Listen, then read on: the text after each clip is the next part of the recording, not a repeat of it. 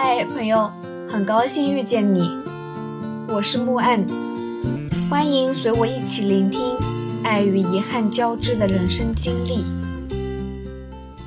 我们的车继续向前行驶，在侧东拉措边上遇见了好几只藏羚羊，军哥干脆就把车一路开到了湖边，让我们远观接岗日神山。虽然不是走阿里大北线，但是依旧可以感受到一错再错的美景。策东拉措在西藏众多的圣湖中好像没有什么名气，但是景色丝毫不输羊湖哦。湖面结了厚厚一层冰，同行的伙伴一下车就连连对着一大片蓝冰尖叫惊叹。哎，我可是见过普莫雍措蓝冰大世面的人。只觉得这蓝冰不过小儿科啦，也不知道为什么这边的冰面非常滑，不出意外的我滑倒了好几次，但依旧觉得很好玩。在冰面上玩了很久的无人机才回到车上，另一位小伙伴大概是觉得冰面不安全，一直坐在车上没下车。后来也不知道怎么回事，忽然之间谁都不搭理，谁都不说话了。中午吃饭的时候，让他点菜，态度也极其差，回复说不吃不点随便，真是莫名其妙啊！谁也没有理由为他的情绪买单吧？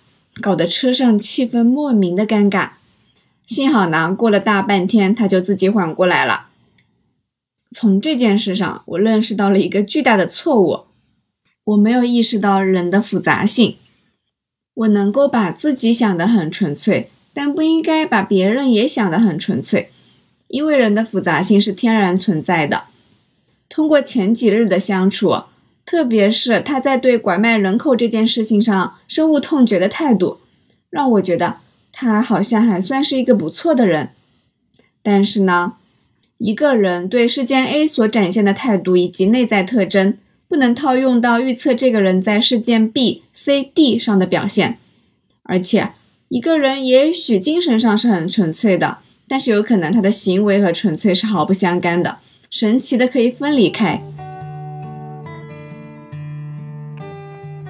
下午前往色林措，要说西藏的第一大湖，很多人会说是纳木错，但是近年来色林措面积增长的速度实在是太快了，一下子就超过了纳木错，成为了西藏第一大湖。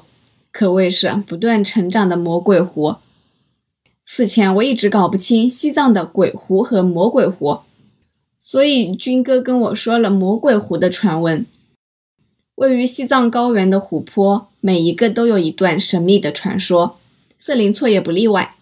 相传呢，色林以前是居住在拉萨西面的一个大魔鬼，他每天要贪婪地吞噬掉千万灵魂，包括人和所有的畜生。谁都束手无策。在一个雷雨过后的良辰，一路降妖除魔的莲花生大师终于找到了色林。色灵怎么可能是大师的对手呢？于是，在莲花生大师的紧追下，色灵逃到了羌塘南面浩瀚浑浊的大湖里。莲花生大师命令色灵永远不得离开此湖，要在湖中虔诚忏悔，并把这个大湖命为色灵错。无论光影怎么样，也无论季节变化，西藏的湖泊好像永远分不清天上人间。无论是圣湖还是鬼湖，都是远古传说和人间信仰的凝聚，让精神和灵魂彼此照应，照映出我们对于生活和生命的态度。色林措是世界上最大的黑颈鹤自然保护地，每年春秋季节。成千上万的黑颈鹤都会来到这里繁衍生息。每当这个时候，藏狐呀、狼呀都会来这里偷吃鸟蛋。但是大冬天的，别说这些珍稀动物了，连牛羊我都很少看见。倒是在离色林措非常非常遥远的一块荒凉的草原上，见到了三五只孤单的黑颈鹤和红鸭，也不知道是不是迷路了。我摸不清动物的生存法则，比如草原上是没有树木的，鸟儿呢只能住在兔鼠的洞穴里。但是很神奇的，他们就真的这样一直和平共处。色林错很大，越野车沿着湖畔奔驰，时近时远，开了一个多小时，两个多小时，依旧是在它的周围转悠。同行的伙伴已经视觉疲劳了，都不想下车了。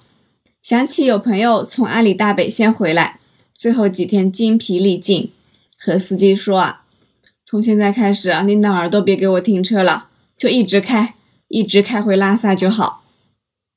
同行的两个小伙伴也是一样，现在呢只想回拉萨吃香的喝辣的，压根无心看景。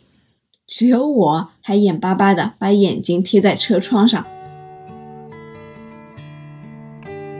这一路都被各种疫情信息围绕，尤其是最近浙江好几例新增，杭州也是一大批的红码和黄码。即将回英国的朋友李博士健康码也莫名其妙的变黄，没有时空伴随，也没有任何交集，健康码就变黄了，社区电话也打不通。这是他回国以后第二次想迫切离开，第一次也是因为无厘头的疫情防疫要求。但是，一旦涉及到疫情防控，我们普通人是没有任何话语权和质疑权的。所以我只能安慰他说：“虽然不合理，但还是遵守一下吧。毕竟呢，在这个社会上，我们要经历太多这样的事情了，真的很无能为力。”然后，我也默默的祈祷杭州千万不要被列为中高风险地区，我的健康码千万不要变色。要不然隔离在西藏那可太不妙了。其实我能理解国内的防疫措施，很长一段时间有不得不为之的理由，因为人口基数太大，无论是疫苗的普及难度，还是就医的资源，都是特别需要考虑的问题。但是有一个事实是，这个病毒最终会变异到传染力非常强，以至于达到防不胜防的地步。只要世界还运转，就不可能将它完全消除。那么，民众逐渐接受和它共存的这样一种心路历程，是我们迟早要面对的。还有，面对确诊患者的态度，流调的隐私保护都是需要考虑的。我很不理解的一点，就是连官方都是宣传什么“千里投毒”这种言论。每一个没有确诊的民众都是有自由出行的自由的，他并不知道自己患了新冠啊，明明只是一个可怜的患者，怎么能说是千里投毒、恶意返乡呢？你有没有想过，假如你是新冠阳性患者，明明得病已经是很难受的事情了，很多时候还要莫名其妙的遭受网络暴力。家庭住址、工作单位被曝光，行为习惯、作息规律成为谈资，自己的经历成为无数陌生人笑呵呵的谈资，甚至无法面对因你而隔离的朋友，承受巨大的心理压力，就像把衣服全脱光了一样，站在广场上让群众检查，你看这人竟然没有穿内衣，太多比疾病更可怕的事情了。不得不说，这样的政策让很多人感受到巨大的恐惧。全部人都在高压状态下，对工作的影响，对家里宠物的影响，莫名其妙被隔离、被封城，买不到普通感冒药，餐饮店、旅游业完全支撑不下去，等等，大家都疲惫不堪了。我朋友告诉我说，他同事之前红码了，全家自费隔离。结果隔离完了以后，告诉他是大数据搞错了，他不是密接。我问那得到赔偿了吗？回答很多人都这样的，没有赔偿。我问那可以要求杭州政府赔偿一块钱，并且公开道歉吗？朋友说那是浪费资源。我不明白，社会资源不就是为每一个公民服务的吗？现在公民争取个人权益，怎么就成了浪费呢？我永远无法理解那些以保护群体资源来绑架个人利益的行为。但还是那句话，这些事情永远无解。我们无法彻底消灭病毒，也无法变成不惧怕病毒的人类。现在的小朋友已经不知道，原来出门还能不戴口罩。我们每一个人的生活都因为这场天灾彻底改变了。疫情这个问题太过沉重，聊着聊着，所有人都沉默下来。军哥换了个话题，提及他第一次来拉萨时候的场景。那是二三十年前的事情了。那时候拉萨还没有火车，要从成都坐火车到格尔木。在格尔木换乘大巴车到拉萨，那时候坐火车啊，必然是要带很多吃的，但是时间太久了，干粮、泡面都吃完了，还没到格尔木。火车上人又特别多，特别拥挤，餐和伙食根本供应不上来，根本买不到任何吃的了。就这样在火车上饿了很久，感冒、发高烧，一路高反，神志不清。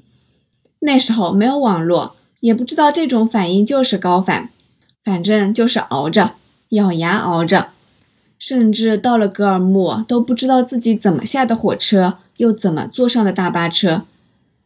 到拉萨的时候，天蒙蒙亮，被同伴推醒，脑袋晕晕沉沉，一下车满目荒凉。那时候紧紧拽着口袋里的唯一的五块钱，就想。那么艰难的时候都过来了，必须要在拉萨这个城市扎根。现在二十多年过去了，拉萨早就发生了天翻地覆的变化。想到这里，不免觉得国家的扶贫政策实在是太棒了，沉重的心情也略微缓和了一些。从色林错到班戈县城还需要开很久，中途我睡了一会儿，一醒来，窗外晚霞万丈。雪山之巅的冰雪脉络像一条条银蛇蜿蜒而下，高山怪石嶙峋，在苍茫大地的映衬下，更显得棱角分明、张力十足，而又宁静低调、娴静灵动。那一刻，内心宁静富裕，感觉世间的一切都值得被原谅。感谢收听。希望这个播客能陪你度过每一段孤独的旅程，彼此温暖，彼此治愈。希望来到这里的你可以放下一天的疲惫，尽享这人间好时节。也欢迎大家转发、订阅、赞赏、支持。我们下期见。